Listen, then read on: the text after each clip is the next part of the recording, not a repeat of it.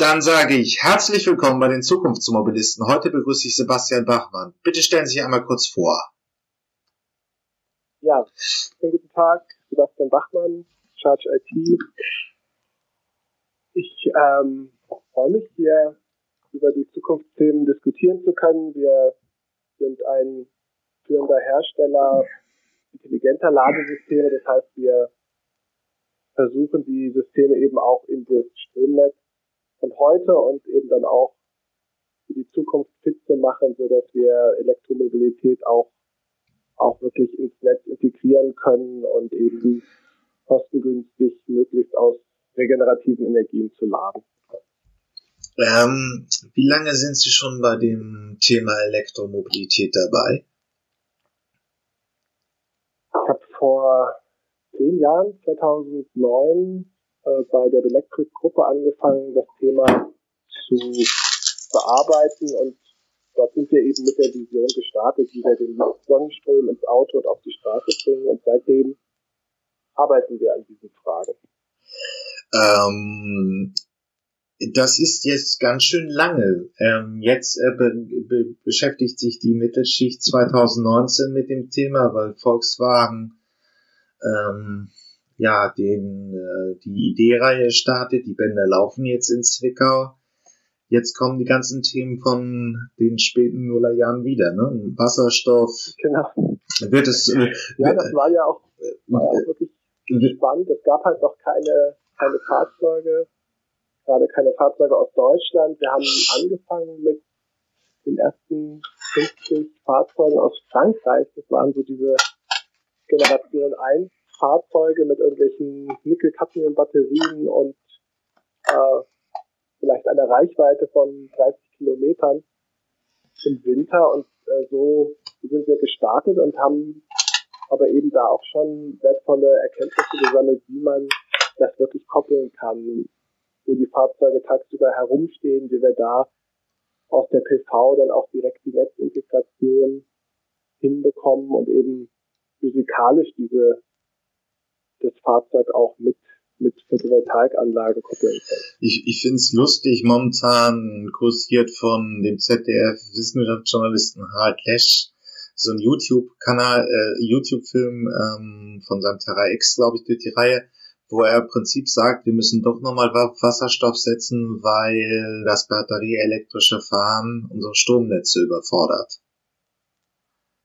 Genau, und da also sind wir nicht nur der Überzeugung, sondern können das ja auch jetzt in, in größten Projekten auch zeigen und nachweisen, dass wir mit, mit dem Gleichzeitigkeitsfaktor, also mit der Frage, wie viel Strom, wie viel Leistung brauche ich wirklich, um 200 Ladepunkte zu betreiben, wir haben in, in Regensburg ein Projekt, wahrscheinlich im Moment europaweit das größte Ladecluster mit 260, im nächsten Schritt dann 500 Ladepunkte an einem Standort und dort haben wir nicht diese vielen Megawatt an Leistung verfügbar, sondern da müssen wir mit 30 Prozent, vielleicht mit 20 Prozent reingehen, also so, dass wir nur 20 Prozent der maximal verfügbaren Leistung auch, auch abrufen können. Und dafür braucht man halt dann ein Lastmanagement, was eben dann auch Sicherheitsbestimmungen erfüllt. Und dann kriegt man das integriert. Und zwar so ins Netz integriert, dass wir eben auch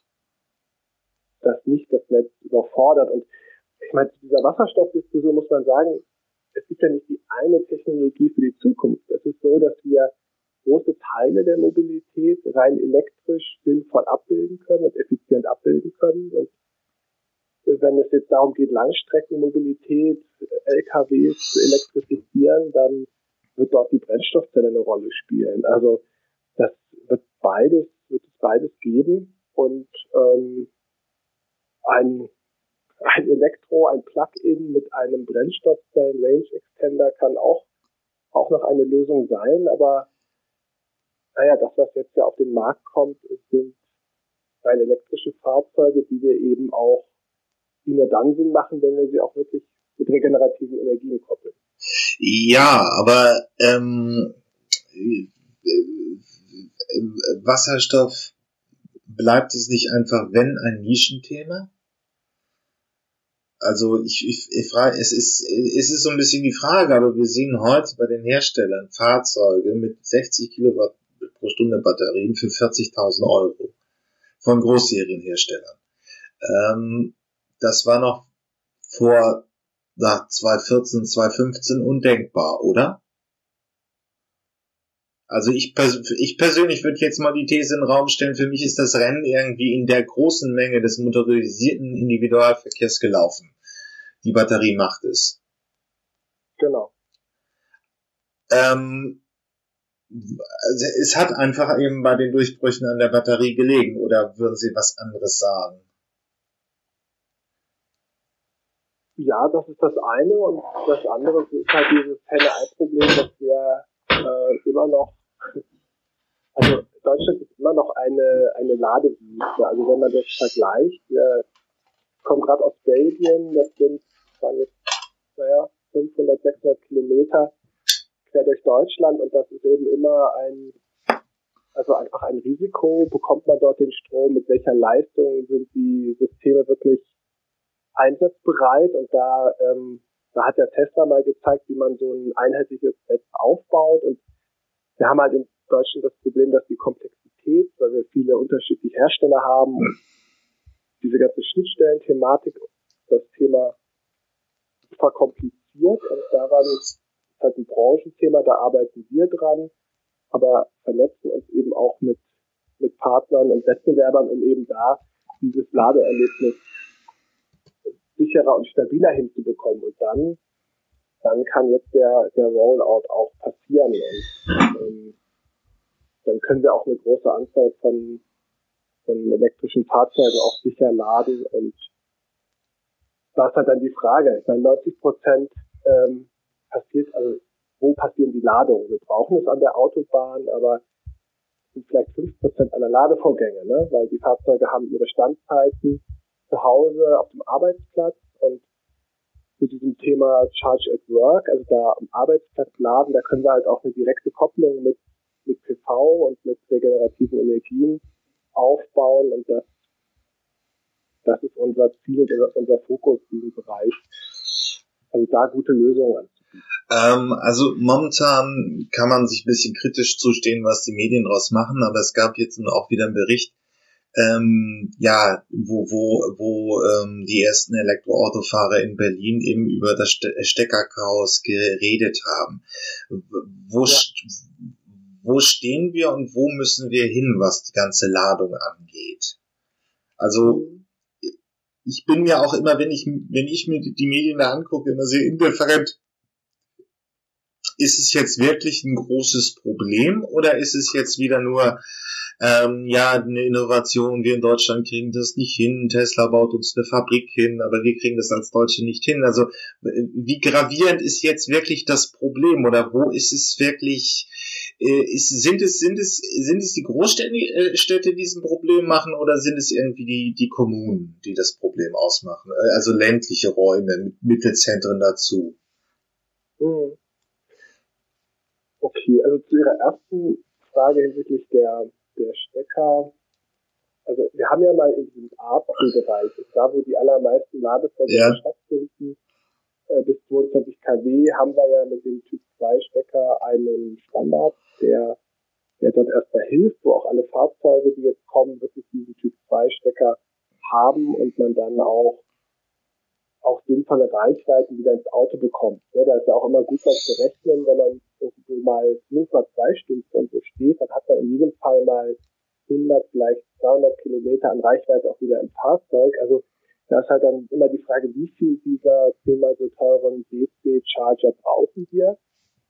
Ähm, wir brauchen beides natürlich, also im Moment ist beides massiv im Aufbau, aber äh, die diese Netzintegration der Fahrzeuge, dass wir wirklich mit regenerativen Energien laden, dafür brauchen wir diese, diese die Nutzung der natürlichen Standzeiten der Fahrzeuge. Und das, das passiert äh, auf tagsüber auf Park-and-Ride-Parkplätzen oder bei, beim Arbeitgeber. Und, und da, das ist so unser Hauptschwerpunkt in der, in der Entwicklung, um eben dann auch ein, ein Lastmanagement und eine Netzintegration hinzubekommen. Und ja, es ist, ähm, denke, in, in Städten haben wir einfach auch ja einen ÖPNV, der ja, ja oder das Fahrrad, was immer noch mal die beste Möglichkeit ist. Und wenn man dann auf das Auto angewiesen ist und jeden Tag pendelt, dann haben rein elektrische Fahrzeuge ja auch Kostenvorteile oder werden sie sehr bald haben, weil man dann ja viel effizienter unterwegs ist und wenn man dann täglich das Auto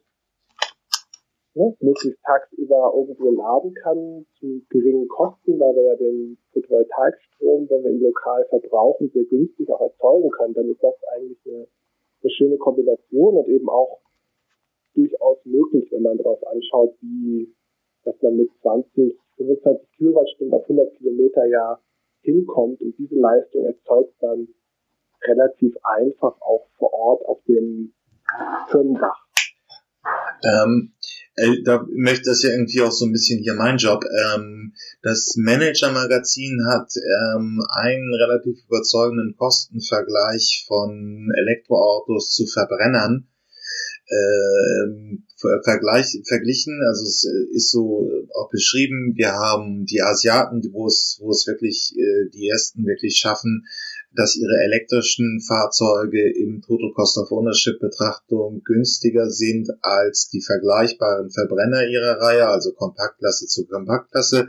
Ich, äh, genau. ich äh, pack den Link mal in die Show Notes und möchte hier den Herstellernamen, da ich nicht am Umsatz beteiligt bin, auch vermeiden. Aber ich, äh, ich pack das in die Show Notes. Ähm, da können, kann man sich mal angucken, äh, dass die ersten Hersteller es schaffen, wirklich kostengünstiger zu sein. Aber ähm, wenn, wir, werden ja, wir werden ja hier immer mehr so anwendungsorientierter. Äh, wenn ich jetzt in der Großstadt lebe, ist es für mich wirklich, äh, und ich muss ja die täglichen 20 Kilometer in die Stadt reinfahren, ich habe zu Hause eine Ladestation, äh, dann ist es für mich heute problemlos umzusteigen. Momentan, wenn ich deutsche Hersteller kaufe, ist es noch ein bisschen teurer. Das wird sich mit einigen Modellen ändern, aber ähm, aber im Prinzip ist man mit von der Ladeinfrastruktur relativ gut versorgt. Ja, man hat halt zu Hause immer diese, weiß nicht, um die 30 Cent Stromkosten und wenn man, wenn der Arbeitgeber ein Angebot machen kann, irgendwo zwischen 10 und 20 Cent, dann hat man mal einen Kostenvorteil, der sich dann auch, auch läppert und der Arbeitgeber hat den Vorteil, dass er dann den, die Eigenverbrauchsquote erhöhen kann.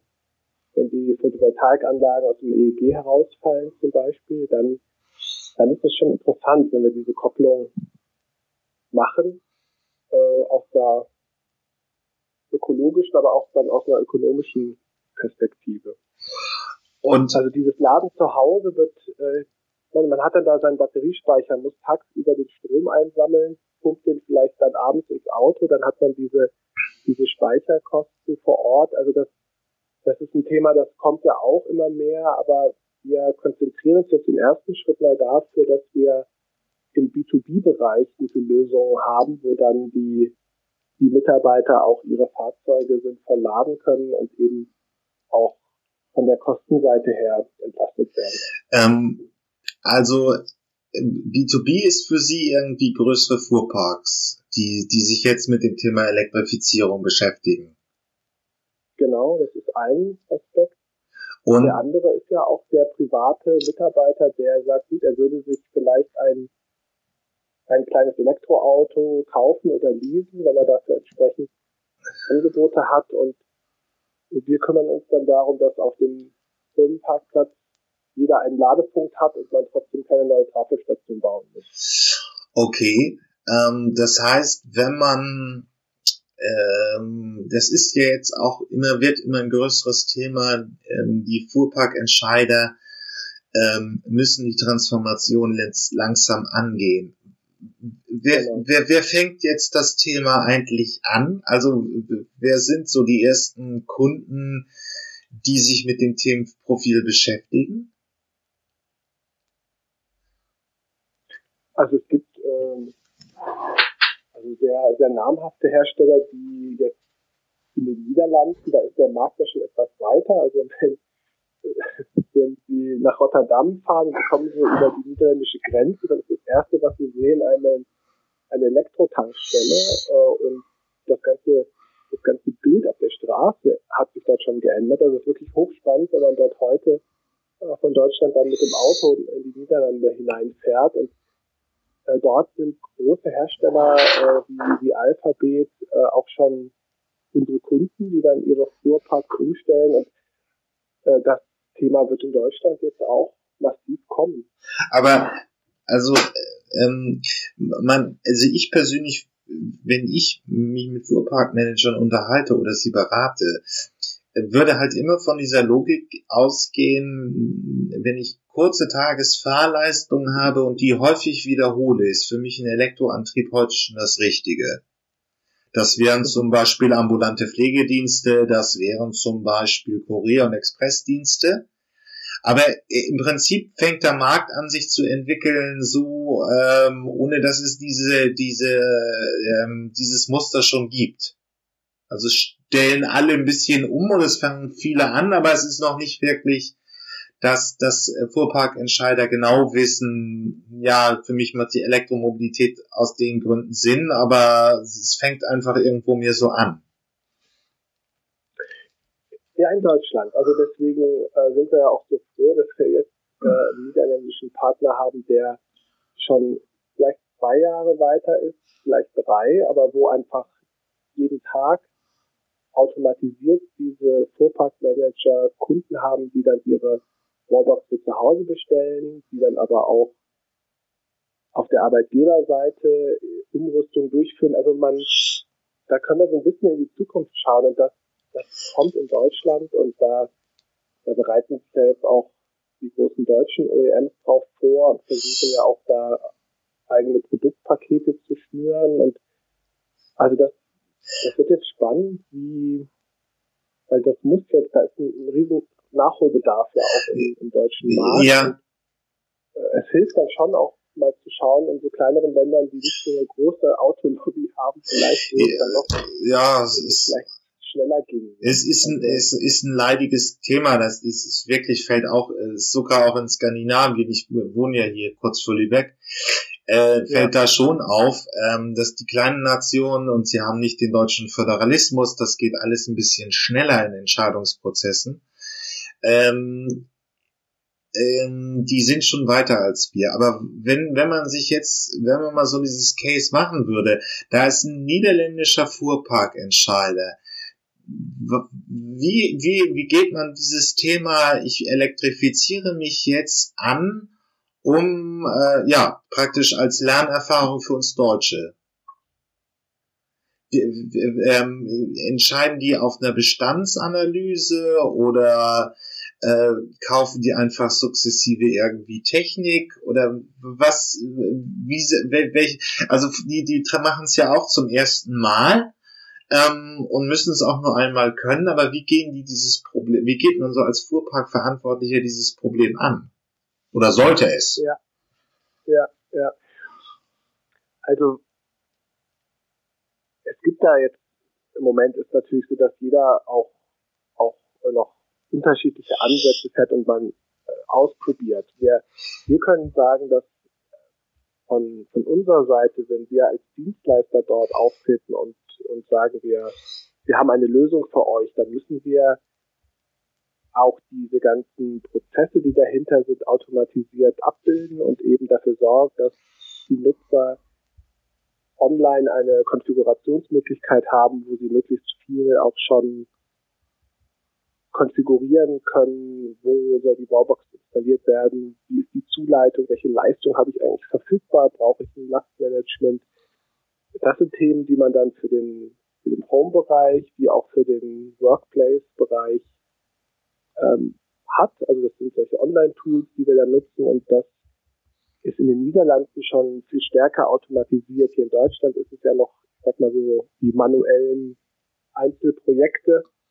Aber ähm, das ist eben, da sehen wir halt gerade eine, eine hohe Lernkurve auch von, von unseren Partnern im niederländischen Markt. Und ja, also für Deutschland hier ähm, das ist ja doch unterschiedlich. Die Märkte äh, funktionieren einfach sehr, sehr unterschiedlich in Europa und und hier ist es jetzt so, dass wir in die Phase kommen, wenn jetzt die Volumenmodelle der deutschen OEMs auch verfügbar sind, dann, dann kommt nochmal so ein Riesenschub und so eine Welle, auf die wir uns vorbereiten und wo wir schauen müssen, dass wir dann standardisierte Lösungen anbieten können, die wir dann auch, ja, wo man dann entsprechend das Volumen abwickeln kann und eben gute Lösungen findet. Da man muss ja immer bedenken, wir haben in jedem Haushalt haben wir eine individuelle Installation, die, die Elektrik, das ist immer, immer dort, hat man ne, ganz schönes Micromanagement, man muss sich eventuell an Smart Home und Smart Grid Systeme connecten und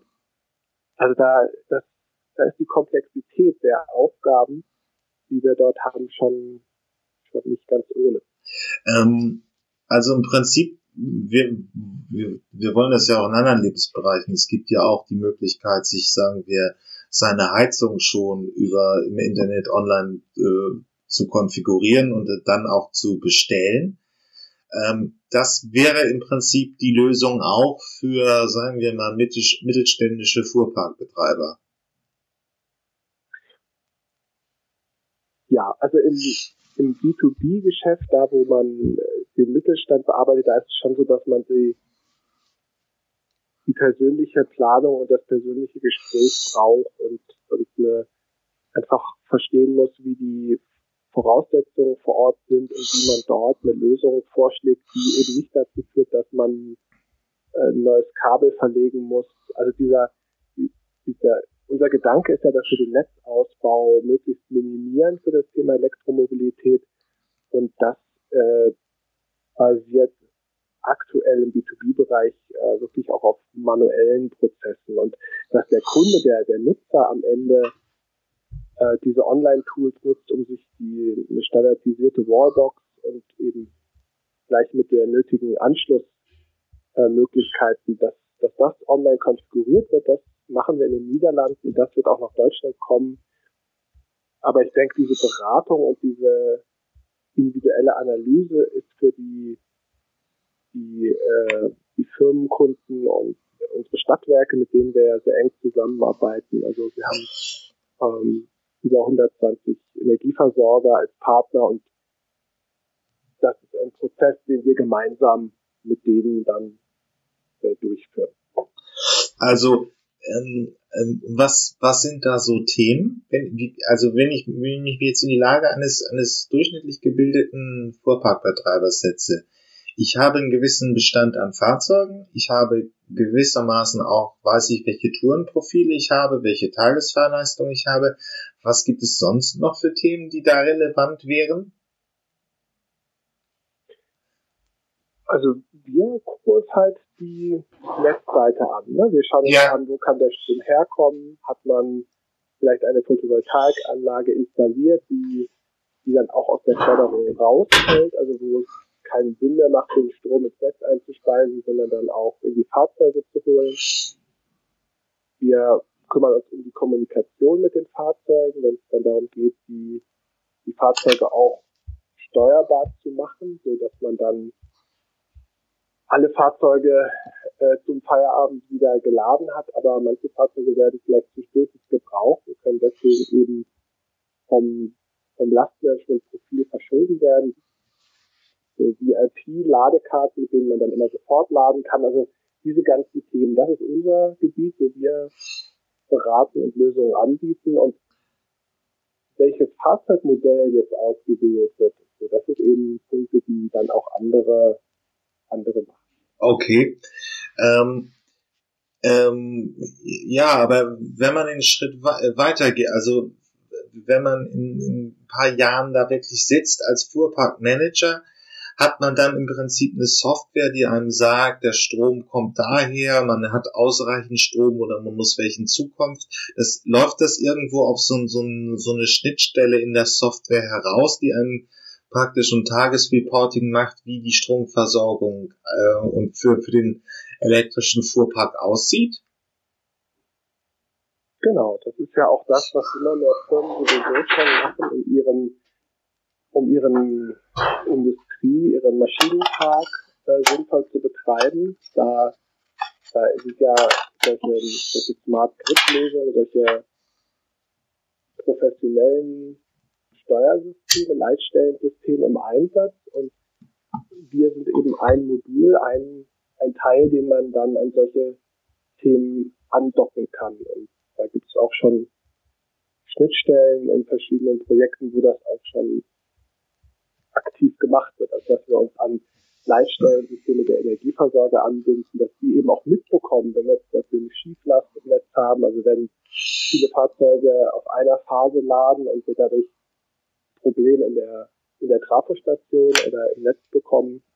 Das sind so Themen, um die wir uns kümmern. Ähm, und dann, wenn wir jetzt so praktisch das Klein-Klein des Fuhrparkbetriebs verlassen, wo entwickelt sich dann das äh, äh, die die ja also äh, die die Elektromobilität beziehungsweise die Etablierung äh, passiert in Deutschland auf jeden Fall im Bereich der Energie, also im, im Umfeld der Energiewende, jetzt mal aussprechen, ganzen Satz.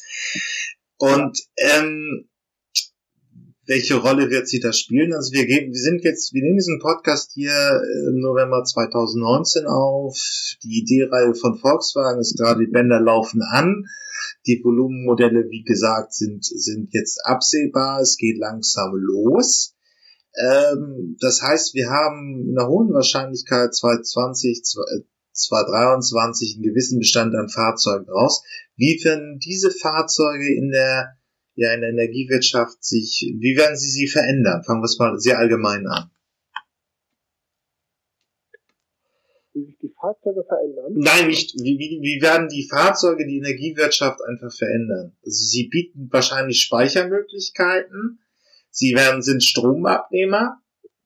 Genau. Welche Probleme? Und wir haben ja auch dann noch ein Thema, das, das sind also die, die strategischen Themen, wo wir noch eben ein paar Jahre brauchen. Aber wenn wir uns heute diese Ladecluster, wie wir es nennen, anschauen, ne, wo man dann mhm. mal 100 Ladepunkte, 200 Ladepunkte hat, dann auch in den nächsten ein, zwei Jahren die entsprechenden Fahrzeuge, also so ein System unter Volllast fährt, dann ist es schon hochinteressant, wenn wir das, diese kleinen Batterien zu einem Speicher zusammenschalten können und der ist im ersten Schritt passiv, also wir speisen eben dann ein, wenn wir zu viel Energie im Netz haben. Und der nächste Schritt bidirektional, dass wir eventuell auch, wenn die Fahrzeugbatterien und die Technik auch noch sehr viel günstiger geworden ist, dass wir dann auch wieder ausspeisen, also dass wir dann diese diese 100 Fahrzeuge, die vielleicht auch den ganzen Tag dort stehen, nutzen als, äh, als dynamischen Speicher, in den man einspeisen und ausspeisen kann. Und das sind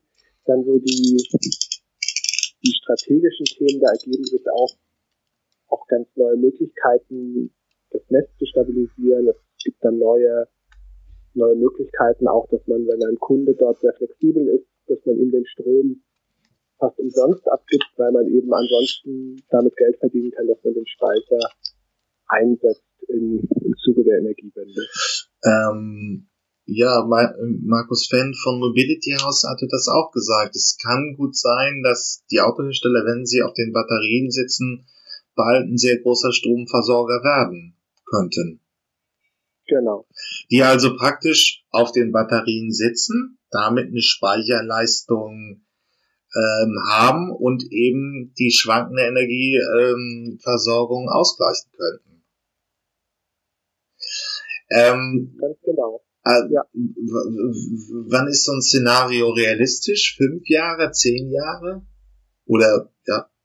Ja, genau. Also das ist eben, das ist nämlich interessant, weil die, wenn dann äh, viele Kollegen schon äh, in irgendwelchen Demonstratoren sagen, hier, wir können das bidirektional, wir können auch schon ausspeisen und so, dann muss man halt einfach offen dazu sagen, dass das muss von der Fahrzeugseite auch unterstützt werden. Und wir haben jetzt mal die ersten Fahrzeuge im Feld und ab ne, 2021, 2022 in einer signifikanten Anzahl, wo wir das erste Mal überhaupt mit dem Fahrzeug eine Datenkommunikation machen können. Und dann kriegen wir mal mit, okay, wie viel ist denn noch im Auto? State of Charge, ne? Mhm. Wie viel passt noch in die Batterie? Das ist alles, da sind wir doch ganz am Anfang. Und dass man, dass ein Fahrzeughersteller, da müssen, da müssen die Fahrzeug, die Kosten für die Batterieherstellung äh, nochmal halbiert werden, damit man darüber nachdenken kann, ob es sinnvoll ist, dass man aus diesen Fahrzeugbatterien, die dafür da sind, dass man damit herumfährt, dann auch in der Standzeit belastet werden, weil man eben einspeist und ausspeist. Also das sind Sachen, die liegen noch drei bis fünf Jahre in der Zukunft, aber das. Das wird wahrscheinlich kommen und deswegen ist es gut eben auch äh, die, die ganzen Themen dafür schon vorzubereiten. Aber aktuell ist mal die erste Herausforderung, dass wir, also wenn Sie sich vorstellen, ne, bei 500 Ladepunkten, die vielleicht 22 kW Ladeleistung können, das sind dann viele Megawatt an an Leistung, die man bereitstellen müsste. Und wenn wir sagen, wir können mit 10 Prozent dieser Anschlussleistung diese 500 Ladepunkte betreiben und alle Fahrzeuge sind dann auch äh, wieder abfahrbereit, wenn wir sie brauchen. Das ist ja die Herausforderung. Das ist erstmal das, was wir lösen müssen in den nächsten ein, zwei Jahren. Und dann geht es weiter in das Thema bidirektionales Laden. Ähm, äh, warum müssen die Batterien noch so wahnsinnig viel günstiger werden, damit dieses bidirektionale Laden ein Thema wird? Das habe ich jetzt nicht verstanden. Ja, also ich meine, wir bauen ja heute diese also die Fahrzeugbatterien als teuerstes Bauteil ja. sind ja heute dafür optimiert, dass sie möglichst leicht sind, dass wir einmal dort Strom reintun, den man dann verfahren kann. Und wenn ich wenn ich also vom Geschäftsmodell her, wenn ich dann eine Fahrzeugbatterie habe, die, die schon mal 100 Zyklen fährt und das Fahrzeug noch nicht einen Kilometer sich bewegt hat, dann ist das natürlich, geht irgendwann ja auch die, die Batterie degradiert und hat nicht mehr die, die entsprechende Leistung verfügbar und ist ja auch noch nicht, die Forschung ist an der Stelle noch nicht zu Ende, aber da ist mir einfach das Geschäftsmodell nicht klar. Ähm, das ist das eine. Und das andere, äh, dass wir eben auch dann die Infrastruktur und auch das Netz, auch, auch die Regularien, die dahinter liegen, das muss alles ja umgestellt werden. Das wird noch sicherlich drei bis fünf Jahre dauern, bis, bis wir das bidirektional auch in einem größeren Stil sinnvoll machen. Das, das ist eine, das ist ein wichtiges Entwicklungsthema, aber das ist eher etwas, äh, wir sollten uns, glaube ich, jetzt darauf konzentrieren, dass wir die Fahrzeuge überhaupt erstmal integrieren und, und möglichst gut mit, mit regenerativen Energien verbinden. Ähm, ja, ich, ich, bin nicht sicher, ob ich das noch finde, aber es gab eine Fraunhofer-Studie von 2014 oder 13, die einfach mal hochgerechnet haben, wenn es eine Million Elektroautos auf, äh, auf den Straßen gäbe, also dieses unsägliche Ziel aus dem ersten Entwicklungsplan, dann ja. würde, würde das auch nur dazu führen, dass man ein Pumpspeicherkraftwerk ersetzen könnte. Also wenn man den Kostenvergleich von anderen Speicherverfahren in der Energiewirtschaft sich anguckt, dann ja. sind die bedeutend günstiger, als es die, die Batterien waren. Aber die Zahlen sind auch veraltet, die, die Batterien sind besser geworden, das ist richtig.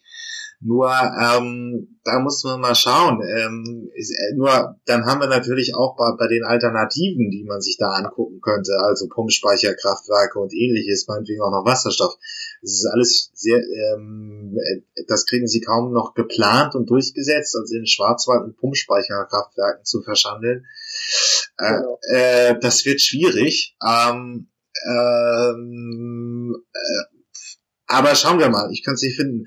Aber wenn, wenn man jetzt die nächsten zehn Jahre sich anguckt, wir, wir sind wie gesagt 2019, der Hochlauf wird immer wahrscheinlicher, ist schon fast da. Ähm, wie, wie, wie, wie, wie ergänzen sich dann erneuerbare Energien und, und Elektromobilität?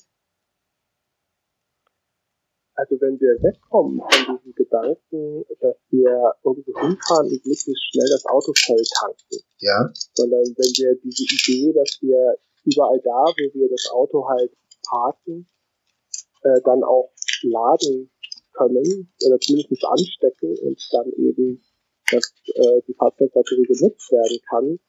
Wenn wir das hinbekommen, dann ist das ein, ein Perfect Match. Also es ist ein, ein Teil der Lösung. Es ist nicht, das alles, was Sie gerade gesagt haben, stimmt ja. Ne? Wir müssen ja, also die irgendwelche Pumpspeicherkraftwerke, da ist die die theoretische Ausbau, der theoretische Ausbau ist ja auch begrenzt. Ne? Also man, auch wenn es kostenseitig natürlich die Fahrzeugbatterien heute noch als Speicherbaustein eben zu teuer sind, wird es ein Teil dieser Lösung sein, um dann die Energiewende wirklich mit diesen 100 Prozent auch, auch hinzubekommen.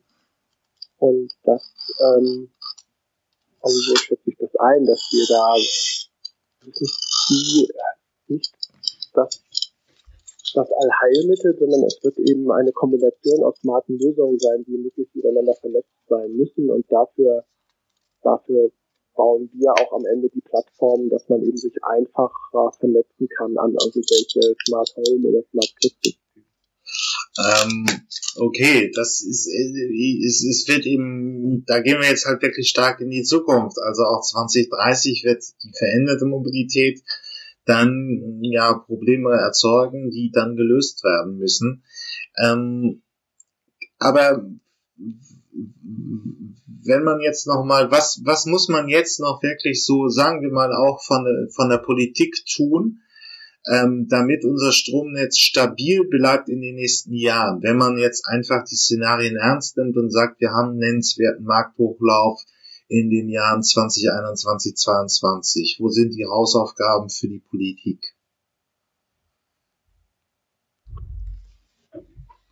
Also politisch ist es so, dass wir natürlich ähm, also wir brauchen möglichst schnell ein eindeutiges Reglement. Wir haben ja die verrückte Situation, dass äh, viele Fördergelder äh, für Ladeinfrastruktur bereitgestellt werden, was uns auch äh, nicht immer hilft, weil dann sinnvolle Projekte sich verzögern, weil man noch irgendwelche Förderungen, auf irgendwelche Förderungen wartet. Das ist so die Gegenseite, wo wir hoffen, dass wir dann irgendwann auch in einem erwachsenen Markt sind, wo wir ohne ohne Subventionen einfach im Wettbewerb die Projekte ähm, machen können. Also die Politik hat halt dann in viele Fördergelder ausgeschüttet und gleichzeitig äh, neue, neue Regeln, neue Gesetze eingeführt, die, die man dann erstmal interpretieren muss und irgendwelche Lösungen, technische Lösungen finden muss. Und das, ähm, das ist etwas, was ähm, natürlich jetzt auch den Aufbau der Ladesysteme massiv gebremst hat. Und da brauchen wir eine Klarheit und wir brauchen ähm, eindeutige, auch eindeutige äh, Zuordnungen, wer ist für was verantwortlich. Da gibt es ja dann mehrere Ministerien, die sich das Thema Elektromobilität hin und her schieben. Und das ähm, ist halt einfach ein sehr langwieriger Prozess. Also das wäre schon schön, wenn man da jetzt sich ähm, da auch an der Stelle einen Ruck gibt und die Themen vereinfacht und ähm, also klare Rahmenbedingungen schafft. Ja, es ähm, kam auch nicht wirklich viel raus, aber es ist hier die Frage, Dorothee Bär ist die Digitalisierungsbeauftragte des Bundes. Die hat auch nicht wirklich viel Macht und die hat auch nicht wirklich viel Ressourcen, aber ich finde es eigentlich auch sinnvoll, dass wir irgendwann mal jemanden haben, der auf dieser Ebene, ob das nun ein richtiges Ministerium ist, ist eine andere Frage, aber dass irgendeiner die Mütze in der Politik aufhat und sagt, so kommt die Autonation Deutschland in die Mobilität der Zukunft und nicht genau. die, die, dieses Hickhack zwischen verschiedenen Ressorts und dann Abstimmung und so weiter und das macht es alles ein bisschen schwieriger. Aber ähm,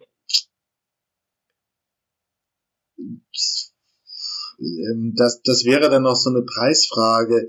Ähm, vielleicht noch ein Aspekt zum Schluss. Mir kommt das immer so vor, wenn ich mir diese Ladesituation angucke und diese vielen verschiedenen Tarife, wie der, wie der Mobilfunk in den 90er Jahren, ne? Also das, also, ja, genau. ähm, noch so, so, so, ja, so, so, so ein mildes, so, so, so, so, so ein noch wildes auch Durcheinander und auch noch starke staatliche Einflüsse. Es ist kein richtiger, äh, kein richtiger, äh, richtiger Markt. Es sind immer noch sehr starke staatliche Impulse drin. Ähm, nur und wenn wir uns jetzt heute den Mobilfunk angucken, also irgendwie, wir haben alle irgendwelche Flatrates und äh, ähm, das ist eigentlich kein großes Thema mehr.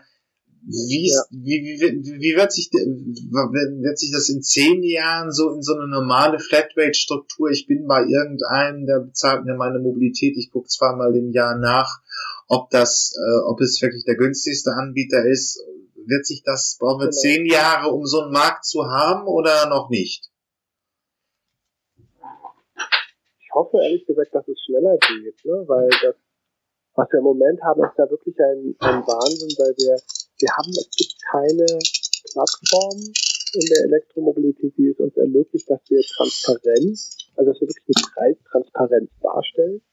Äh, wir haben ja viele hundert Betreiber, jeder Betreiber ähm, denkt sich äh, eigene Tarife aus. Wir beraten ihn natürlich, aber wenn er sagt, dieser Standard ist so super, da kostet das Laden 30 Euro in der Minute, dann äh, können wir ihm auch nur sagen, dass er damit eigentlich nicht das Thema fördert und eher äh, abschreckt. Aber diese, das ist halt ein, ein Problem, dass wir diese Informationen dann auch gar nicht transparent weitergeben können und der Nutzer dann halt auch da einen Albtraum erlebt, wenn er herumfährt und, äh, und immer wieder mit neuen Preisen konfrontiert sieht. Und deswegen haben ja auch die Volkswagen und andere dann eigene Ladekarten herausgebracht, um diese Unsicherheit abzufedern und zu sagen, das ist hier mal so eine Art Flat, ähm, also auf jeden Fall eine, wo der Nutzer weiß, was er zahlen muss. Und also da, das diskutieren wir intensiv, ob ähm, es nicht sinnvoll ist, das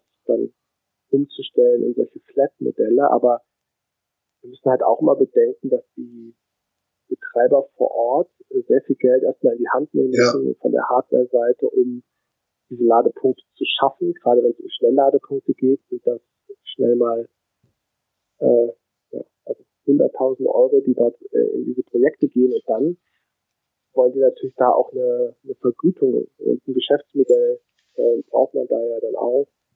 Und ähm, ja, das ist ein Thema und ich kann gut sein, dass es eben genauso läuft dann auch wieder wie im Mobilfunkbereich, wo man ja auch massive Probleme hatte, dann wirklich jedes Telefonat äh, korrekt abzurechnen. Und ähm, dann, wir bieten eine Plattform, wo man all das abbilden kann, aber es ist halt wirklich so etwas, was sich in der gesamten Branche dann auch herausbilden muss. Ja, schauen wir mal, wer da der große Marktakteur wird.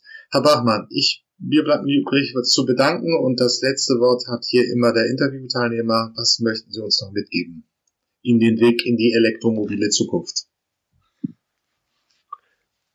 Also ich freue mich total, dass es jetzt wirklich auch in Deutschland losgeht, dass wir dass jetzt auch immer mehr, immer mehr Nutzer, immer mehr Kunden sich mit dem Thema auseinandersetzen und wir einfach ähm, da jetzt eine sehr spannende Zeit haben. Jetzt beginnt halt diese Hochlaufphase, wo wir, wo wir gemeinsam schauen, dass wir wirklich diese Kopplung auch mit, äh, es muss ja nicht die PV-Anlage auf dem eigenen Dach sein, aber dass wir dann zusammen mit, mit Stadtwerken das in Smart Grid-Systeme integrieren und da das wird die nächsten Jahre noch einiges an Entwicklungsarbeit sein, aber äh, wir, wir freuen uns da, dass es da jetzt wirklich losgeht. Wunderbar. Ja, vielen Dank.